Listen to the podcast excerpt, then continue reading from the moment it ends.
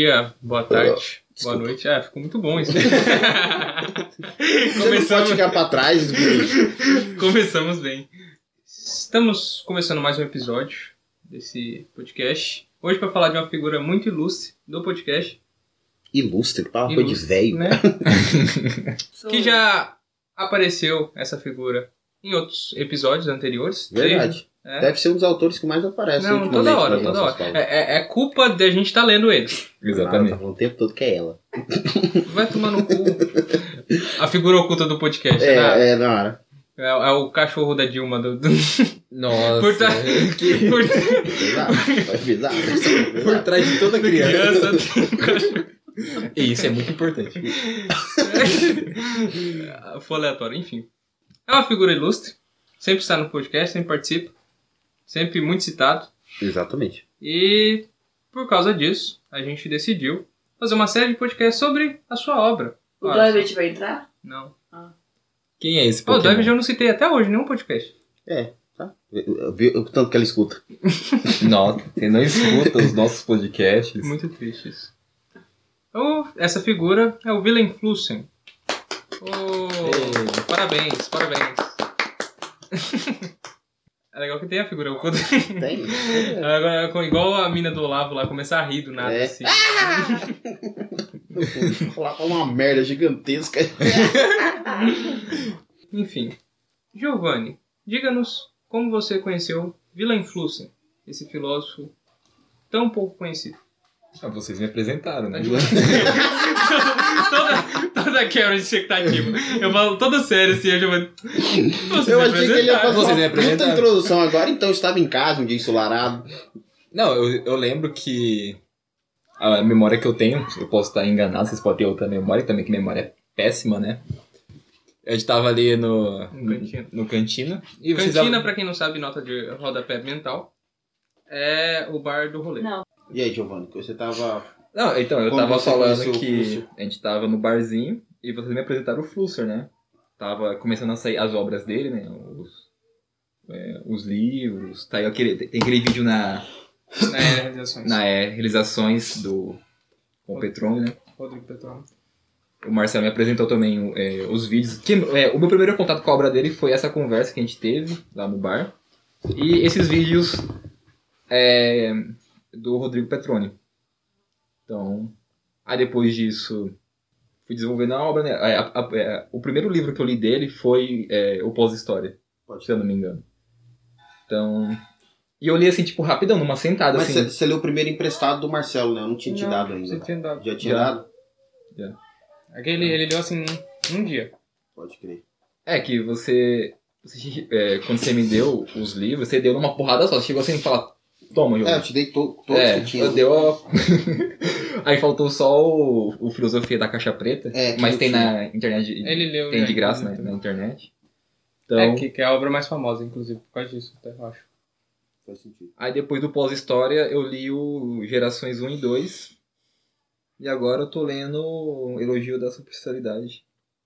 Não, quase não sai, né? Essa, Não. elogio da Superficialidade. E é isso, meu contato com a obra dele foi esse, foi através de vocês. No bar, né? Porque- No barzinho. É, pra quem não, pra quem não sabe, a gente, antes da pandemia, né? Se encontrava semanalmente no, no Cantina. O Cantina é o nosso bar. Seria a nossa Bate-Caverna. A gente adotou Cantina pra vida. Exatamente. A gente tem uma conta no bar. Não sei se isso é bom. Isso é péssimo.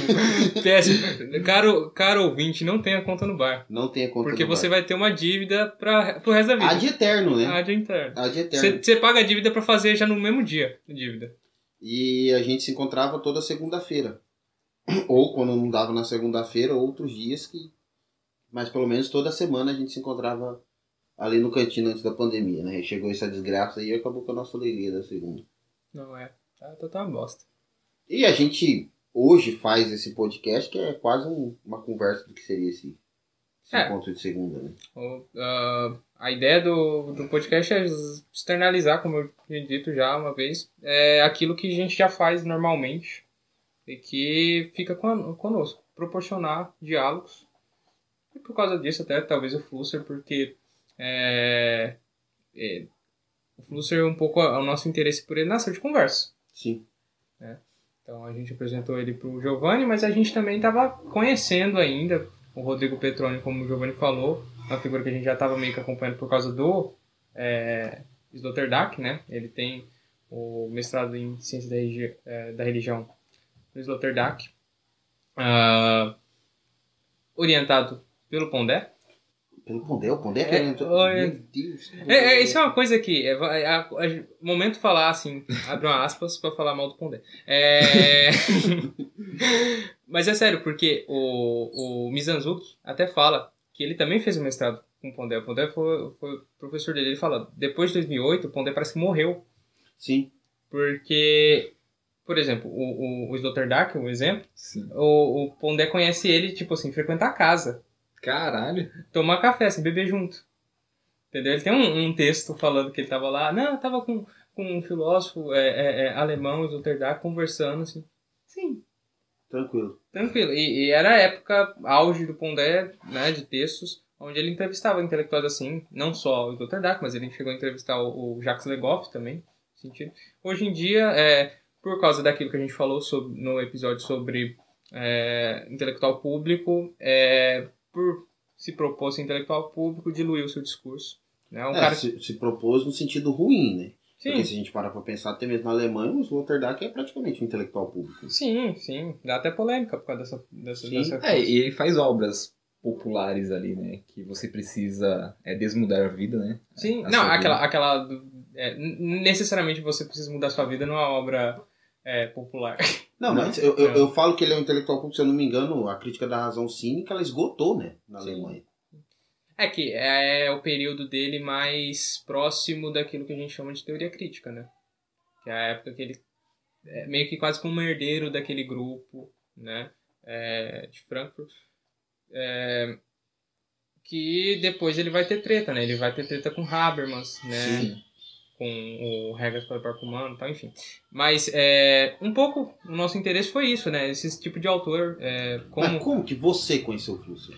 foi também por meio do Rodrigo Petroni, né? Tem um podcast, Dica Cultural, é, não obstante, né? Que é aquele podcast sobre o Sloterdijk. É, é, que inclusive foi uma vez que você estava morando aí na igreja, Sim, que eu tava vendo um podcast, eu cheguei, sim. Aí, aí eu tava. Você tava com o Hudson, eu falei assim, ó, é, tô ouvindo um podcast sobre é, peças Sloterdijk, que eu digo, porra é essa? É, exatamente. Que desgraça. Foi, Sua mãe. Xingamento, né? foi, foi em 2016. Foi por aí. Foi. 2015, E aí, 2016. e aí eu já, já tive um, algum interesse pelo Sloterdijk é, por causa da, dessa relação com é, o Hadot. Né? O Hadot, Pierre Hadot é um autor é, que foi pesquisa no meu PIBIC. Sim. E o Sloterdijk tem muito essa coisa da, de discutir essa questão da subjetivação, né? De como que nós nos formamos e tudo mais. É uma coisa candente no Hadot, só que indiretamente. Ele discutindo no caso dos antigos, né? E o, e o Flusser era um autor desses que o, o Petrônio elencava junto com o Sloterdijk, sempre citando junto com o Sloterdijk.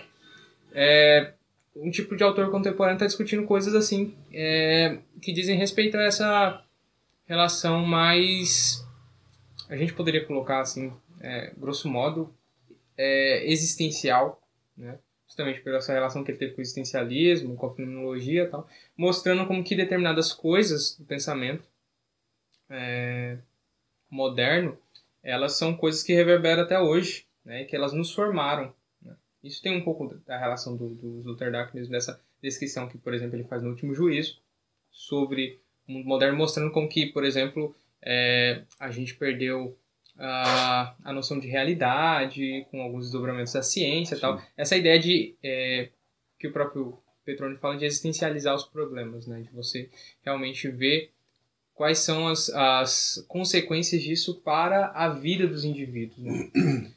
Então, um pouco de, do, meu, do, do meu interesse pelo Sloterdijk foi isso. Foi uma coisa assim meio que ao caso, tipo, ouvindo podcast também. Sim.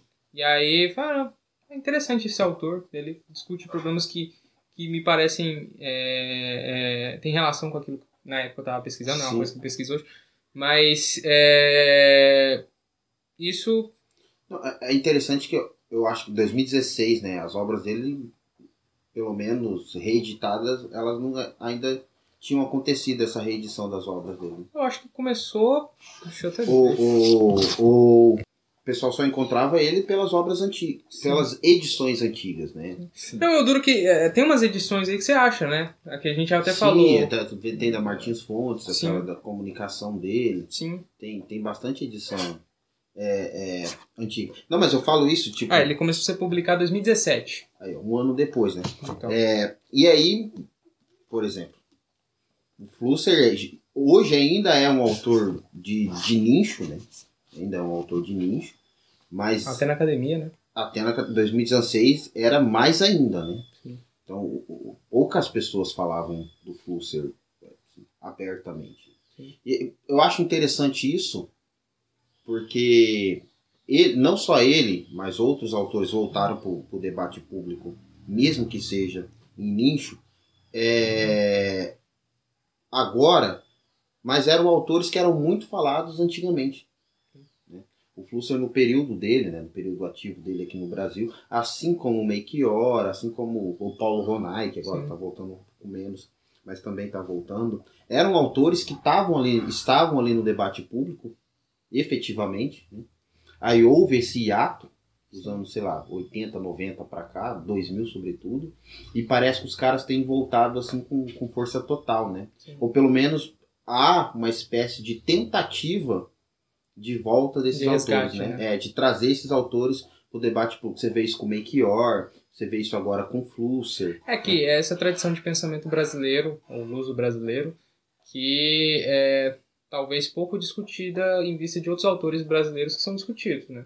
Então, o pessoal, principalmente em, em- no ambiente das redes sociais, discute muito, por exemplo, o, o Mário Ferreira dos Santos, né? Sim, É, e o Flusser acabou sendo alguém que só foi elencado para o debate de uma forma, não, um filósofo brasileiro, tal, que não foi valorizado no Brasil na sua época e tudo mais, é, muito por uma coisa instrumental.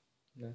Então, existe uma crítica velada da academia dentro da, das redes sociais, né, em alguns ambientes, e ah, o Flusser sempre é elencado nesse, nesse tipo de discussão de, ah, não, aquele, aquele filósofo, né, porque não tinha é, graduação, Sim. diploma, é, justamente porque saiu, sim. É, muito é. novo, né? é, saiu muito novo, até antes de casar, é, é, fugindo, né, exatamente do, do perseguição nazista, ele perdeu a família Sim. com isso, né, Isso é muito triste, cara. é, e aí, e, e até por causa disso que ele tem muito essa relação, né, de, de, de ele, ele tem muito, você vê nos textos dele, muito esse peso do século XX, Sim.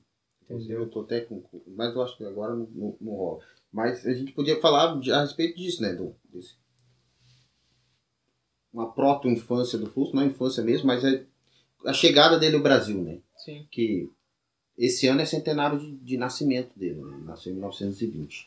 Caramba. E, inclusive, eu ouvi o Petrônio falando, se eu não me engano, no Facebook, que esse ano eles tinham preparado algo bastante, assim, é, é, bastante à altura do, do Flusser.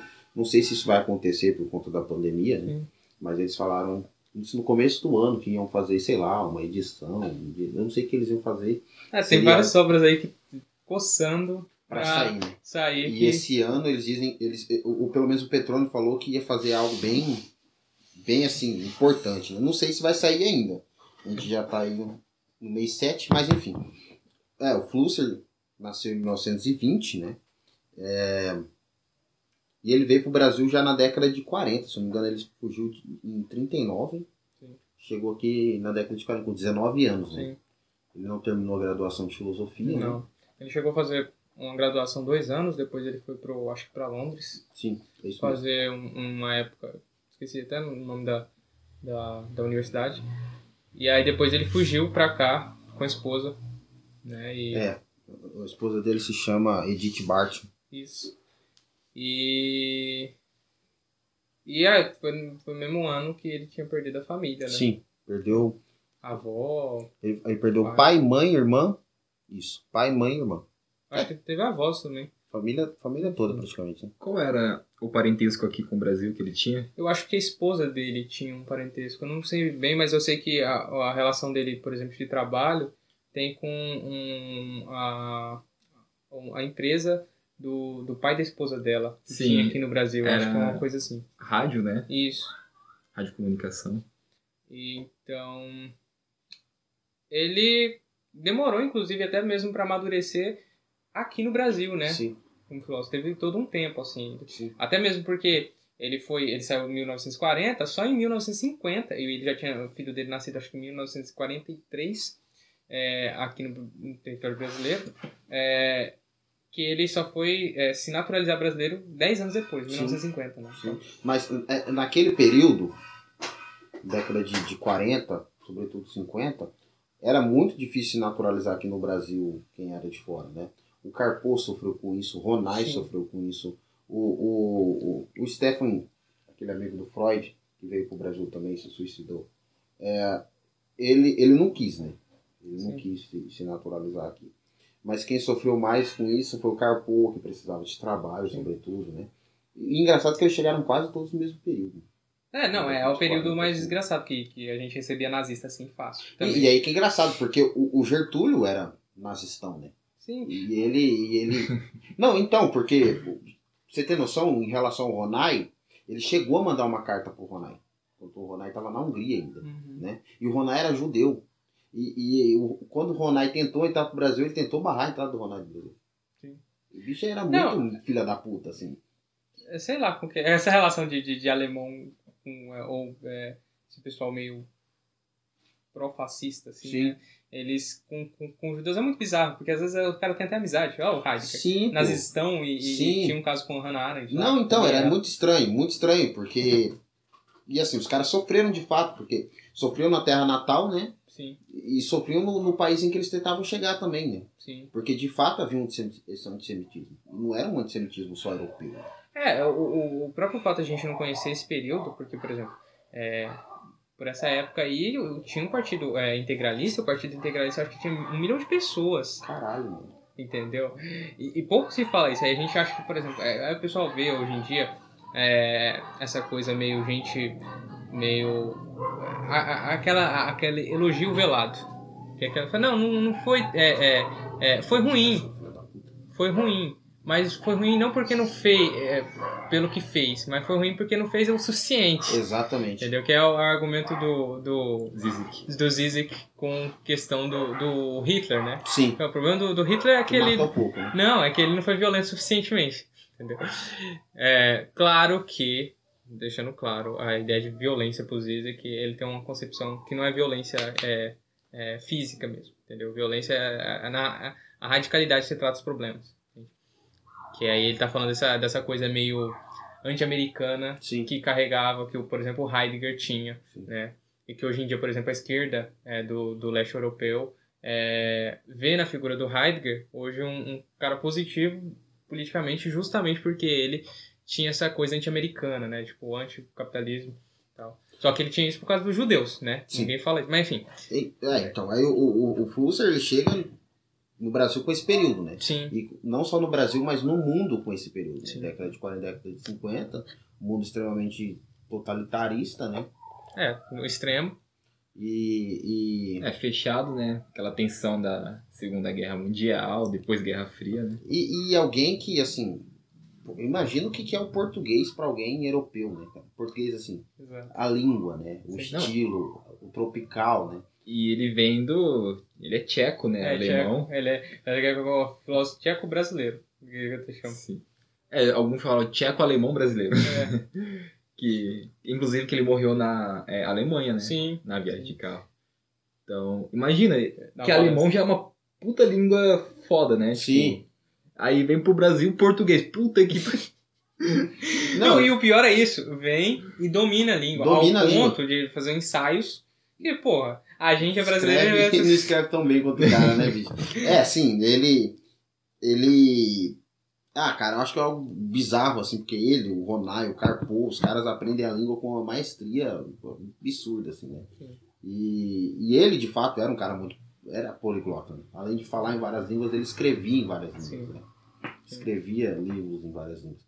É, então, assim, esse livro aqui, que é a- O Homem que Aprendeu o Brasil, a biografia do Paulo Ronay, tem, não é um capítulo, mas tem um certo ensaio dedicado ao Flusser, que ele fala de, de, de, alguns, de alguns intelectuais europeus que vieram para o Brasil e, e sentiram essa esse peso nas costas né, da sua pátria. Sim, Acabou. acabou.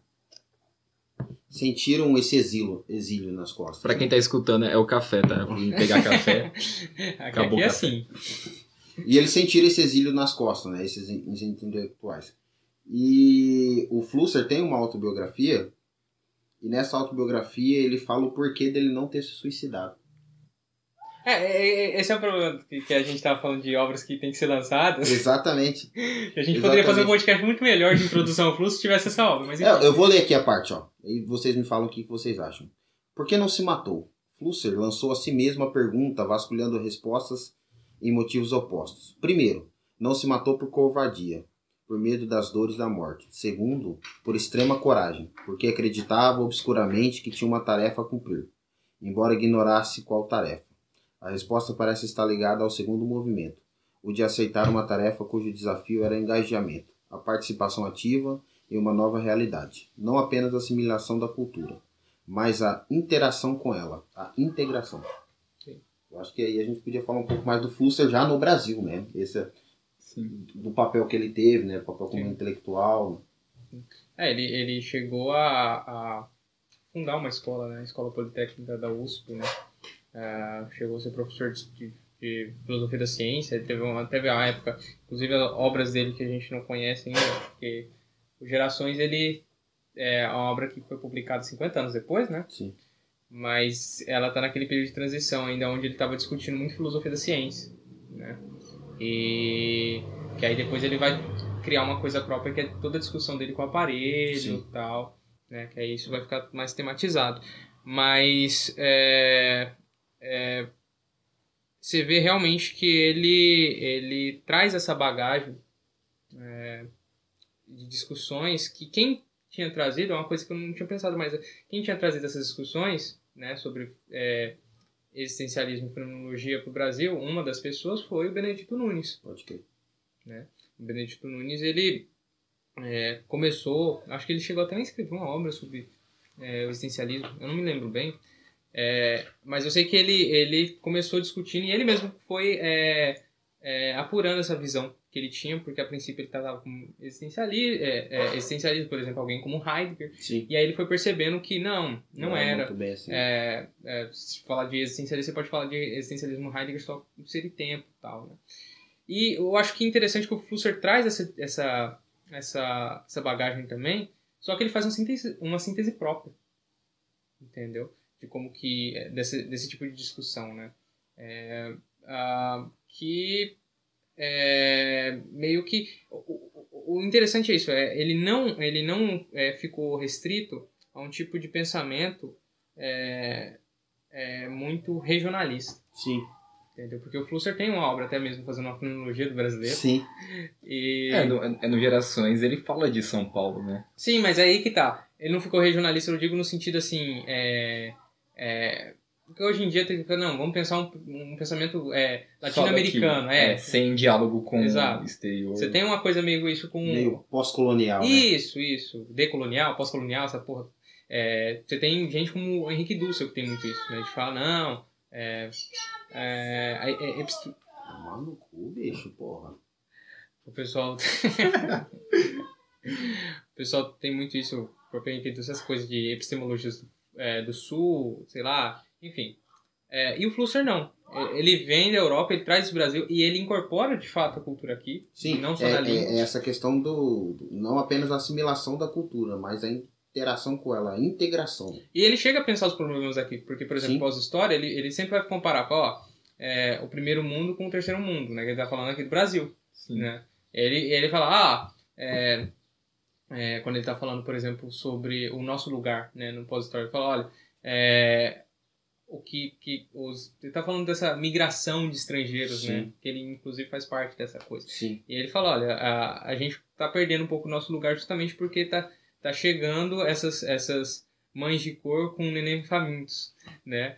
E ele fala isso, ele fala, olha, isso está gerando tal problema no primeiro mundo, é, é, em Londres, e tal problema em, em, no, no terceiro mundo em São Paulo. Não, Que ele fala, é, quando ele vai falar de São Paulo, esse, esse- essas mulheres de cor são os nordestinos. sim. Então assim, ele tem isso, Sim. ele traz Não, mais... é, é interessante isso, porque isso faz parte da relação da vida dele no sentido de não ter pátria, né? Sim, Então ele é um pensador plano, no sentido de, de, de, de planar. sim. Ele, não- ele Sim. não tem raiz no sentido. Sim, é, o pessoal tem até um conceito disso, eu- agora eu não vou lembrar, que é o... Que é que essa, essa... Não tem mais essa relação de, de fronteiras, né? Eu esqueci o nome seria a mesiologia? né? Não, não.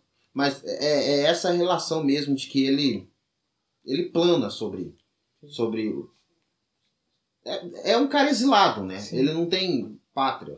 Sim, e isso, isso é engraçado porque aí isso, com isso ele consegue pensar é, a realidade talvez melhor. Né, Não, gente- e, e e faz sentido os ensaios dele ser tão, tão bons, né?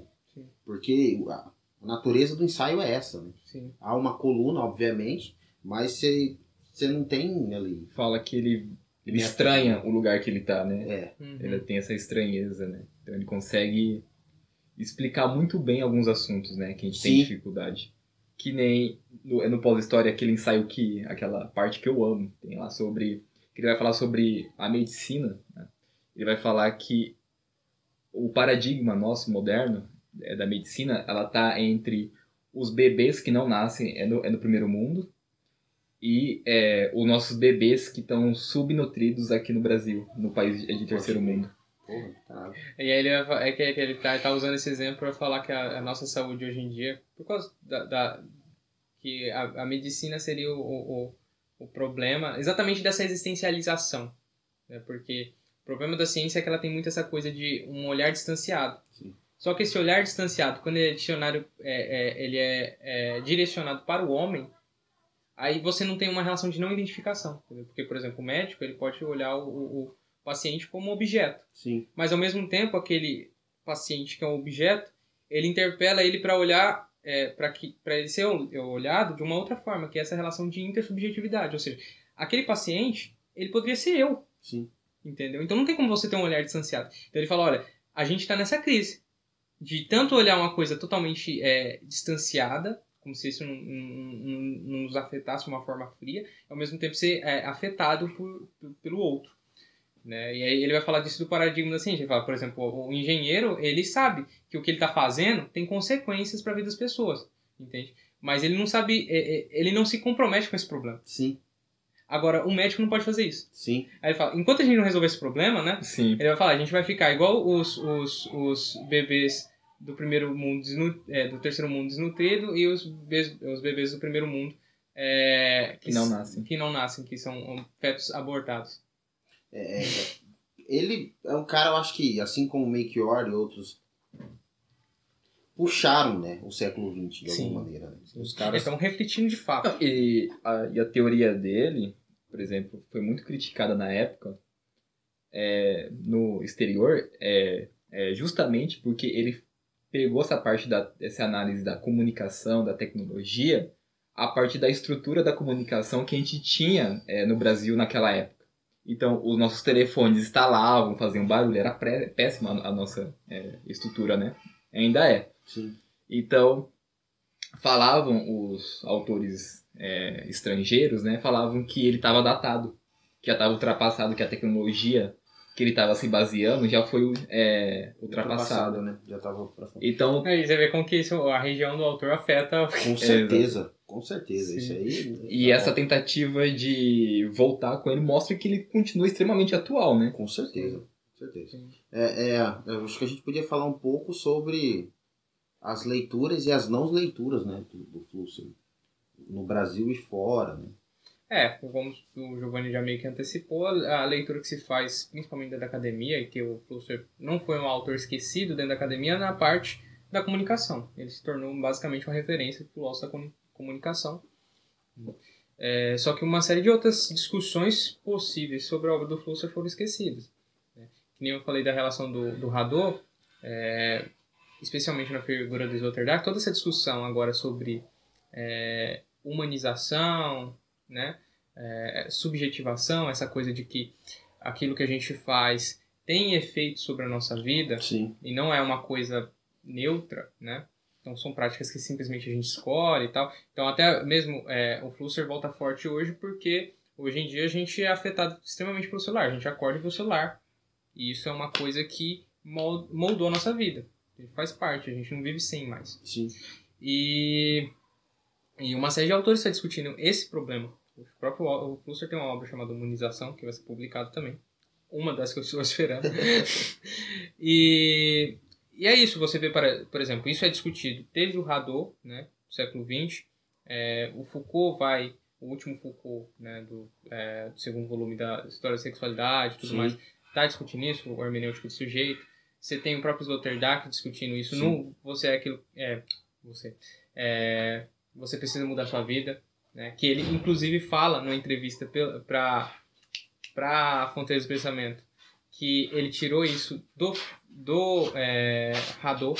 Ele, é, o Sloterdijk ele fala que ele leu o Hadot para pensar um pouco essa coisa da subjetivação, de se moldar tal. Ele vai discutir isso também na relação da tecnologia. É, o próprio James Smith, que a gente citou lá no, no- no- é, Programa piloto. é, o programa piloto, que é, fala sobre essa relação de, das liturgias justamente por causa dessa coisa de que as práticas não são coisas que nós fazemos, mas Sim. Numa chave agostiniana de comparar a cidade de Deus e cidade dos homens, que seria a liturgia cristã com a liturgia secular. Então, é, isso é uma coisa meio que parece que o Flusser lá atrás estava discutindo isso, né, que parece que é, é- é geral, e eu estou falando de várias áreas que estou discutindo isso. É, até essa semana, inclusive, eu mostrei uma, uma obra para o Giovanni, né, que o pessoal está discutindo liturgia e tecnologia. Sim. Que é exatamente nessa chave do, do James Smith também. Que é. Que inclusive ele compartilhou no Facebook, você acha que você viu. Uhum. E ele. é, parece que ele, ele tava antecipando todas essas coisas. Sim, profeta. É, é, meio que ele tava realmente sentindo o tempo, né? Sim, sim. E, e eu falo da- das leituras também, inclusive na sua maneira de produção, né? Sim. Porque há línguas que leram Flusser, certas obras, e há outras línguas que não leram ele por conta disso também, né? Sim. Porque o Flusser teve obras que ele escreveu só em português, teve obras que ele escreveu em outras línguas, né? Teve obras que ele mesmo traduziu, e nas traduções ele ia Ele mudando a- a- algumas coisas, né? E, e é engraçado que o Flusser hoje é estudado no mundo inteiro, né? E, e aqui no Brasil, não sei se tanto, mas não vou dizer que, que não é, que é assim, mas é muito legal essas leituras que se fazem do. Sim. Porque até hoje, obviamente que a, o Petrone deve ter essa leitura, né? E, e outros O que tiveram Rodrigo Maltz, acesso, né? é, tiveram acesso à obra dele, né? Ao, Como todo. ao como que, é o- que chama lá? Corpus Flusseriano. É, que tá, tá na, Ingl- na, na Alemanha Na e tem aqui no Alemanha. Brasil, né? É, tá agora. Digitalizaram aqui no Isso, Brasil. acho que tem na PUC, em São Paulo. Tem um acesso desse Flusser inteiro, né? Sim. Mas outros lugares do mundo é esse Flusser meio Frankenstein, né? que é. Inclusive aqui no Brasil, né? Estão se traduzindo agora, mas Sim. tem obras que ele publicou só em, em, em alemão, se eu não me engano. É, por exemplo, o próprio Último de Gerações, a gente é uma obra que tinha muita gente que tinha lido Fluxo pra caramba. E a obra foi publicada 50 anos depois, poxa. Sim, Entendeu? E a obra, assim, é mais, um- eu imagino que é a mais ambiciosa do Flusser, por dois volumes gigantescos. sim, e tratado um período longuíssimo. Sim, né? entendeu? Então, é, ainda nos falta a imagem do Flusser como um todo. Sim? E, Olha só que ironia, né? Um filósofo da imagem, a gente não tem a imagem dele como dele todo. em né? todo, né? Exatamente. Eu imagino o que, o que- trabalhos que virão sobre o Flusser, né? Depois Sim. dessa obra é, completa. porque já tem um monte, né? Mas ainda não tem um trabalho, assim, né? E o mais eu acho que talvez o, o, o trabalho do Rodrigo Maltz vai ser isso, né? Que é o Sim. doutorado dele. é que ah, o- os arquivos dele estão muito bem é, é, preservados, né? Sabe? O ar- arquivo, a biblioteca dele. É que a gente tá falando, de, por exemplo, o último juízo, o Flusser tinha essa, ó, eu escrevi a obra, não publicaram, vou começar a escrever outra. E, e o cara é muito É. É, ele tinha essa relação, né? De escrever e guardar, né? Eu vi um. Eu li a, aquela matéria da, é da Folha sobre é, o Flusser falando que uma das relações que ele tinha de escrever e guardar, que ele tinha um amigo, acho que o nome dele era Alex Bloch, Bloch, sei lá, que também era zoadaço, assim, tipo assim, a, é, é, a biografia dele é estranha pra caramba. E ele escrevia para esse amigo dele ler, porque ele queria ver o que, que o amigo dele ia criticar ele, entendeu? Só que o amigo dele não escrevia nada, ele só queria é, ler o que o, o, O Flusser tava escrevendo. o Flusser escrevia. então o Flusser escrevia, o, esse amigo dele lia, Lia. criticava ele e o, e o Flusser é, é, é, corrigia. Caramba, cara. Então ele tinha essa relação com esse cara, com pode, esse amigo. pode crer. Falta-nos uma biografia do Flusser também. Falta. Então- É, ele fez uma autobiografia, né? Mas falta. Não, mas, mas, mas a autobiografia foge um monte. pô. Não, a autobiografia Inclusive- é filosófica, Inclusive, uma coisa que a gente tem que olhar depois, é, e a indicação cultural, é, tem vários vídeos no YouTube do arquivo Flusser, que são várias entrevistas com pessoas que conheceram ele também. Entendeu? E os vídeos 40 minutos. Caraca, velho. Então, falta até a gente olhar isso, porque tem vários relatos de pessoas que conviveram com o cara, né? Sim. Ainda bem que só estamos no começo. Exatamente. É, E é bizarro que ele realmente ele não tinha essa relação de publicar, né? Ele queria escrever só. Sim. É, é, é, isso é, é muito interessante porque, é, é, primeiro, ele tá. E você sente, por exemplo, no último juízo, é uma relação de quase exorcizar. Então, quando ele tá, por exemplo, quando eu falo dessa relação de que ele tá percebendo coisas que muita gente só tá percebendo agora, é justamente por isso, olha. Você tá. Todo o paradigma da sociedade está sendo mudado por Sim. causa do aparelho desse- de- por exemplo, é que ele vai falar que hoje em dia uma cozinha, ela não é mais uma cozinha, ela é quase como um, um laboratório, entendeu? Que era uma coisa que né, foi gradativamente Modificando. é, modificando. E ele, e no último juízo, ele tem muito essa coisa escatológica, que eu acho que é uma das coisas que eu mais gosto dele, que é essa coisa de, olha, mostrar esse, isso acontecendo, que nos parece uma coisa tão é, comum, Trivial, né? trivial, que não afeta em nada, e mostrar como que isso tem modificações sérias na nossa vida, Sim. entendeu? Então, é, eu acho que é isso. Ele tinha muito essa coisa de, olha, vou escrever é, pra libertar de Me parece, me parece que é muito com o estilo Machado de Assis de publicação, né? Não só de publicação, mas de produção. À medida que ele ia lendo, ele ia internalizando, ele ia escrevendo. Sim. Né? Ele ia escrevendo para perceber para si mesmo que ele ia entendendo, né? Sim. E, e o Flusser me parece que é muito disso, né? À medida que ele ia lendo, não só lendo livros, mas lendo o presente, né? Lendo o contemporâneo, ele ia externizando, eh, externalizando isso de alguma maneira, né? É muito parecido com o Machado de Assis nesse sentido. Muito parecido mesmo. É, Ele tem. Ele preza muito pra essa relação dialógica, né? Sim. Então. Ele realmente escrevia pra ter um diálogo, né? Com outras pessoas. É, é, exato. Isso também é outra coisa E, interessante. e- e nesse sentido também consigo mesmo, porque a- nas próprias traduções que ele fazia de si mesmo, ele ia arrumando, né? Tipo assim. Era uma- uma- E ele se tradu- traduzia também. Exatamente. É, ele não só traduzia, mas ele, se- ele se confrontava com o texto e ia. É, quase uma paráfrase, né? Não, isso é bizarro, porque, por exemplo, eu imagino o trabalho que está sendo os caras é, fazendo essa Imagina, edição. Porque, por exemplo, o Elogio da Superficialidade tem 14 capítulos. Não, acho, não que é, acho que é 14. E, e aí, na edição que ele fez, que ele traduziu, só tinha 10. aí os caras teve que publicar como é, pós-fácil os capítulos que ele Meu publicou. Deus. Entendeu? Que ele tinha publicado primeiro em, em alemão. É, eu- eu- é, isso é uma trabalheira, né, cara? Porque ele, ele tem esse estilo que falta-nos hoje. Porque esses autores que a gente lembrou, né? Melchior, Carpo, Ronai, parece que era... 16. 16 Eu sei que no- na introdução fala sobre isso. Parece que era natural desses autores, à medida que ia lendo, que ia estudando, produzir, né? Sim. Para sintetizar aquilo que estava. É, é, tava não só lendo, mas que estava entendendo do momento. Né? É, ele criar um raciocínio, né? Ele desenvolver a ideia. né? Sim. Realmente. São 16 e aí tem a, a apêndice, aí tem todos os outros que, não, que tinha no, no alemão e não tem negócio, que aí são mais. São mais 5. Meu Deus, é quase mais um livro. É, são 21 no total. Eu acho que se a gente começasse a caminhar pro final, é, tem essa, essa, essa briga, essa querela se o Flusser seria um filósofo da tecnologia ou da comunicação, né? Eu acho que não, não, não faz sentido, é uma falsa questão. Eu ia entrar nisso, né? Eu acho que ele é um polímata. Um cara. É, eu acho que assim, ele tem problemas muito bem localizados, entendeu? E esses problemas eles podem ter é, é, é, eles reverberam em áreas específicas, por exemplo, comunicação, e aí as pessoas da comunicação vão se apropriar disso. Sim. Mas ele é um filósofo né, que, que, tipo assim, ele não tá é, nem mesmo é, nesse sentido mais, mais tradicional da filosofia, categorizando o problema dele assim, ó, dentro de uma área da filosofia.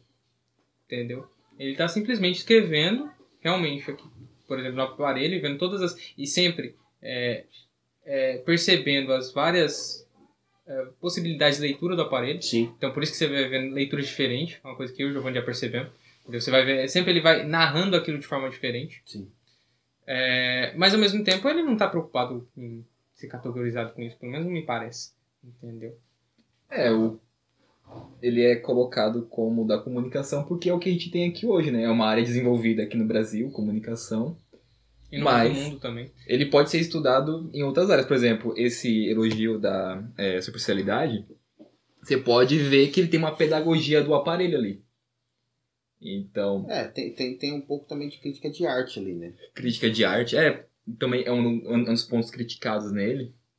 Ele seria é, análise só de um de um ângulo do, é, da é, fotografia, que é retrato.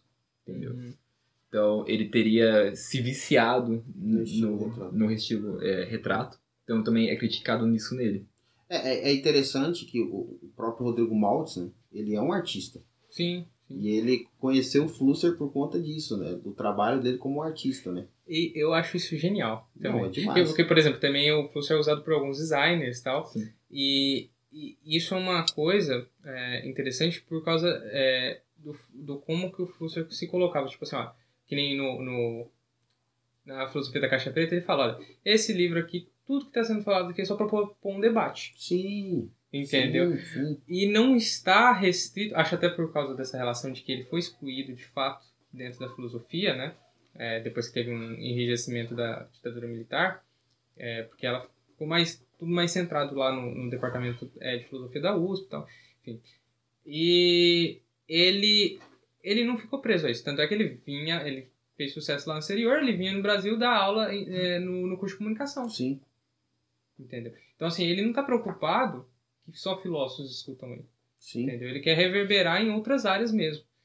Pra mim isso é genial. Não, Entendeu? Porque eu acho que talvez uma das, Sonho. é, é um das- dos grandes problemas da filosofia é exatamente esse é, isolar numa, numa, num, num campo só dela, só, só quem é iniciado pode discutir, e outros caras que são de outras disciplinas não podem é, usar os seus ganhos para suas áreas. sim. Não, isso aí é demais. Aí a gente já entra no problema da. que é um problema moderno de é, identidade de área, né? Sim. Que cada área quer ter uma identidade específica, com autores específicos, e não aceitam outros autores, né? Sim, tem sua caixinha, seu É campo. por isso que eu acho que a gente gosta do Flusser, por exemplo. O Flusser tem um, um traço mais ensaístico que você, Gabriel, gosta mais, né?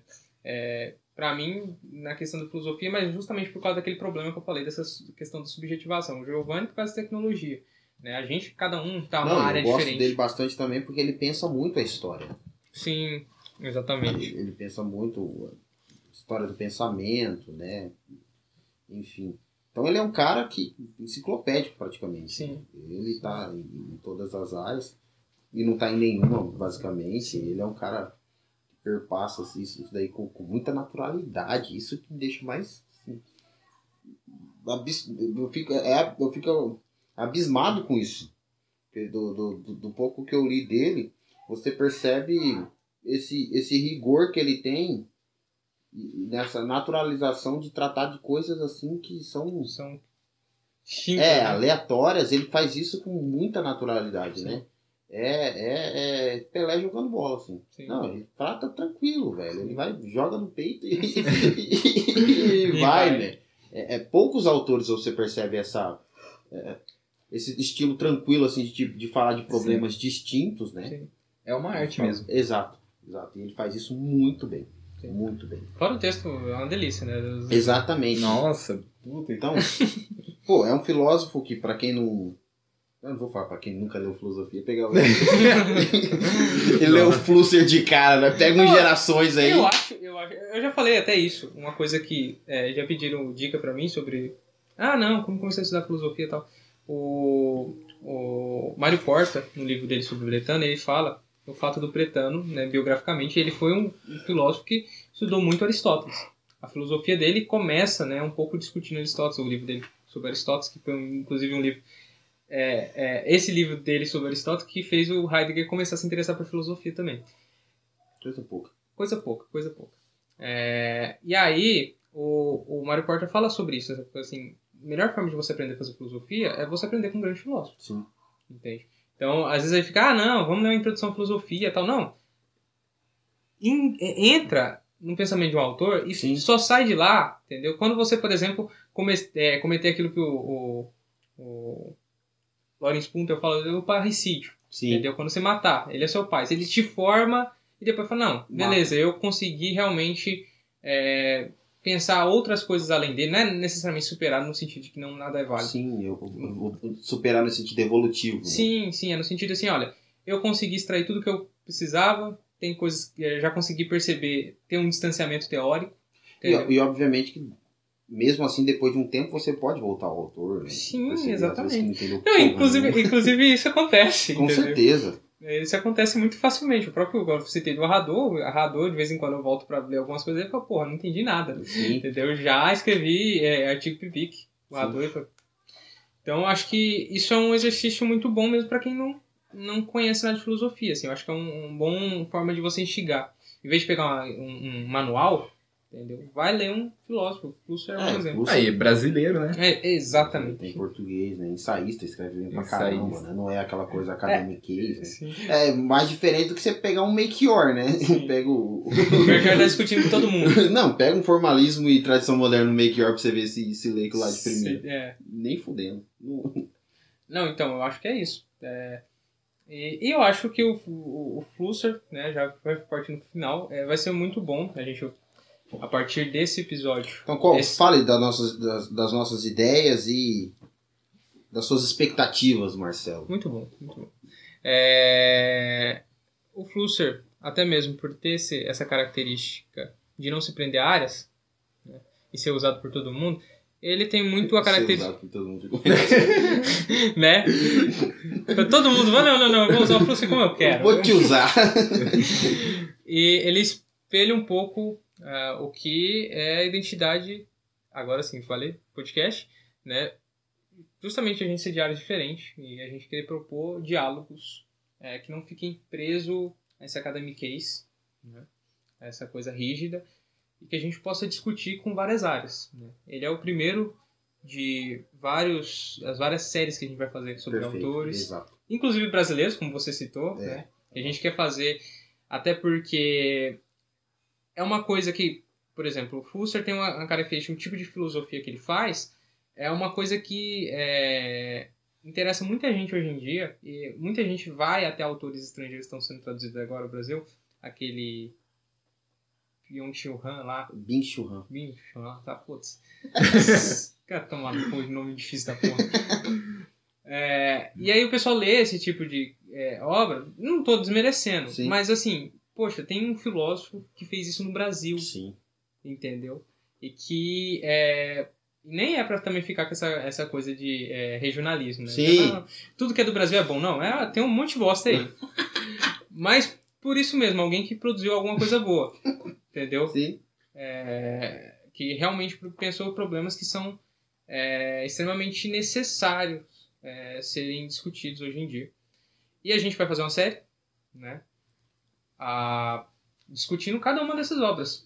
Uma Que por tão- uma. Que tá pelo sendo- menos que foram retraduzidas. É. Não, retradu- reeditadas. Resultado. E, e, de certa forma, por causa disso, a gente não tem um fim para esse podcast. Porque conforme for publicadas as obras. É o Exatamente. quê? 20 volumes? Quantos volumes são? 21. Então.